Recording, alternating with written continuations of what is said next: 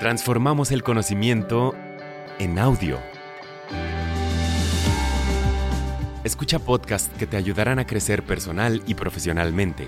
Encontrarás cultura, entretenimiento, ciencia y mucho más.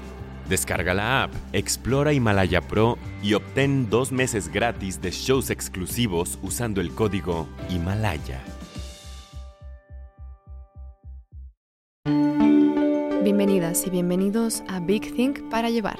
Para escuchar más episodios como este, descarga Himalaya, suscríbete y deja un mensaje en el episodio o en la comunidad Big Think. Himalaya es tu hogar para aprender con expertos sobre la marcha. El tema de hoy es materia oscura, gravedad oscura, partículas de fantasmas y la esencia de todos los objetos. Presentado por Neil deGrasse Tyson.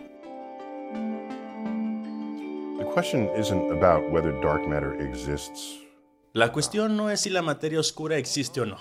Lo que sucede es que cuando medimos la gravedad en el universo, que la gravedad colectiva de las estrellas, los planetas, las lunas, las nubes de gas, los agujeros negros, las galaxias enteras, cuando hacemos esto, el 85% no tiene un origen conocido. Así que no es cuestión de si la materia oscura existe o no. Es una medida, punto. Ahora, materia oscura ni siquiera es como deberíamos llamarla, porque eso implica que es materia, implica que sabemos algo sobre ella que en realidad no sabemos. Así que un etiquetado más preciso para ella sería gravedad oscura.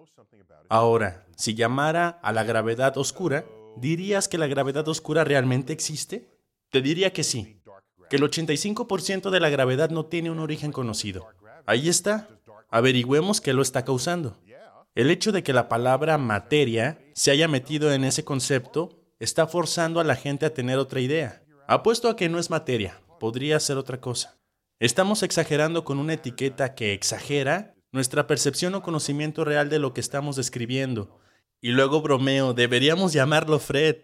Fred o Vilma. Algo donde no hay referencia a lo que creemos que es, porque de hecho no tenemos ni idea. Así que así es como se mide la materia de una galaxia que es la menor agregación de la materia donde se manifiesta la materia oscura. Así que mira lo rápido que está rotando. Y sabemos por las leyes de gravedad, primero establecida por Johannes Kepler y luego mejorada y con más detalles y un entendimiento más profundo por Isaac Newton. Escribes estas ecuaciones y dices, oh mira lo rápido que está rotando. Invocas esa velocidad de rotación en la ecuación y en el otro lado dice, ¿cuánta gravedad, cuánta masa debería estar ahí atrayéndote y cuanta más masa haya, más rápido esperamos que estés orbitando. Eso tiene sentido. Así que cuando haces este cálculo a escala galáctica, tenemos mucha más masa trayéndote de la que podemos detectar. Estoy sumando estrellas, gas, nubes, lunas, planetas, agujeros negros. Súmalo todo. Es una fracción de lo que sabemos que te atrae en esta órbita. Y no podemos detectar el resto, así que le dimos el título de materia oscura. Es comprensible, supongo, pero implica que sabemos que es materia, pero no lo sabemos. Sabemos que no podemos detectarlo de ninguna manera conocida y sabemos que tiene gravedad, así que realmente debería llamarse gravedad oscura. Creo que estamos averiguando lo que la materia oscura podría ser. Hoy en día, creo que todos nos estamos inclinando a que es una familia de partículas. Partículas subatómicas que apenas tienen capacidad de interactuar con las partículas que conocemos y amamos. Materia ordinaria, y eso la convertiría en materia. Materia oscura, como todos la hemos estado describiendo. Y no es algo extraño que puedas tener una partícula que no interactúe con nuestras partículas dentro de nuestra propia familia de partículas. Hay ejemplos en los que la interacción es muy débil o inexistente. Puede que hayas oído hablar de los neutrinos. Esta es una partícula fantasmagórica que impregna el universo y apenas interactúa con la materia familiar. Sin embargo, es parte de nuestra familia de partículas que sabemos que existen y que podemos detectar e interactuar con ellas. Así que si eso puede, podemos tener una partícula evasiva. Eso es parte de nuestra propia familia familiar de partículas. No es muy difícil pensar en otra categoría de partículas a las que no les importa el resto de nosotros. Esto es lo interesante de la materia oscura. Sabemos que no interactúa con nosotros, excepto gravitacionalmente. Por cierto, ¿qué quiero decir con interactúa? ¿Ataca ya sea átomos y moléculas y objetos sólidos? No, no interactúa con nosotros de ninguna manera importante conocida, pero tampoco interactúa consigo mismo. Eso es lo interesante. Así que si interactuara consigo mismo, puedes imaginarte encontrar planetas de materia oscura, galaxias de materia oscura, porque interactuar contigo mismo es lo que te permite acumular y tener una concentración de materia en un lugar frente a otro. Estos son los enlaces atómicos y los enlaces moleculares que crean objetos sólidos.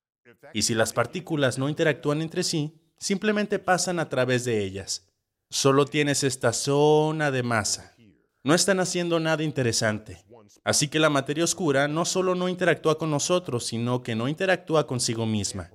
Y es por eso que cuando encontramos materia oscura a través del universo, varía difusamente extendida. Es como aquí, no está en este punto. Y mira esta concentración. No, no es así como funciona. Un ejemplo de esto, ¿sabes qué es una roca? Es una colección de átomos y moléculas que están pegadas entre sí por las fuerzas electromagnéticas. No pensamos en ellos de esa manera, solo pensamos en ellos como rocas, pero se mantienen unidas por fuerzas a escala atómica y molecular y se unen y entonces obtenemos lo que llamamos el objeto sólido llamado roca. Si esas fuerzas no funcionaran en ti como una partícula, no tienes la oportunidad de unirte con ninguna otra partícula, no tienes ninguna ocasión, no tienes ambiciones de convertirte en un objeto sólido. Eso sería un tipo distinto de mundo.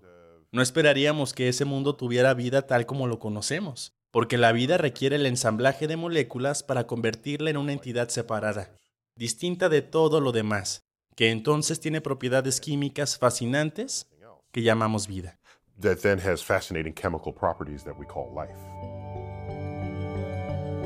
¿Quieres oír más episodios como este? Suscríbete a Himalaya, tu hogar para aprender con expertos sobre la marcha.